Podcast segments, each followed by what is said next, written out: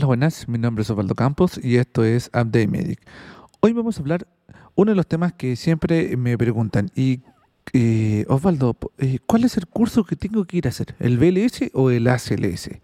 Porque yo soy profesional de la salud, entonces a mí me dijeron que tenía que hacer el ACLS eh, y que no necesitaba el BLS. Bueno, hoy día vamos a responder un poco esas dudas, así que bienvenido a este nuevo podcast.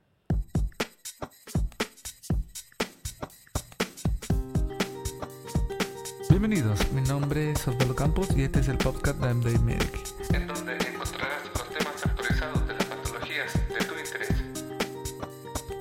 Además, te entregaremos los resúmenes de los mejores estudios de emergencia y manejo del paciente crítico.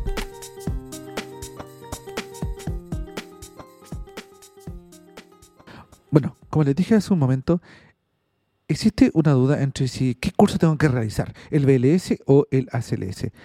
El BLS, ¿cierto? Es por su sigla en inglés de soporte vital básico. No quiere decir básico porque sea fácil. Quiere decir básico porque es la base de la reanimación cardiopulmonar.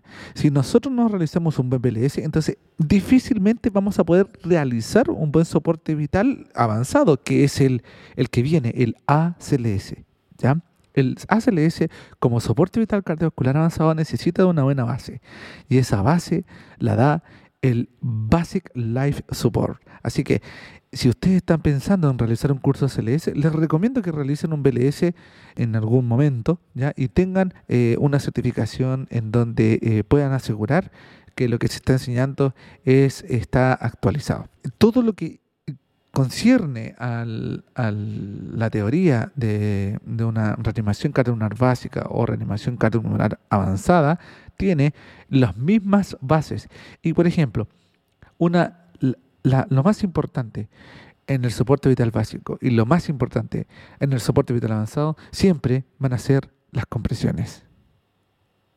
Bueno, con esto traté de dejar un poco claro lo que significa o la diferencia que hay entre BLS y SLS. Así que los espero en el próximo podcast. Eh, mi nombre es Osvaldo Campos y esto es Update Medic.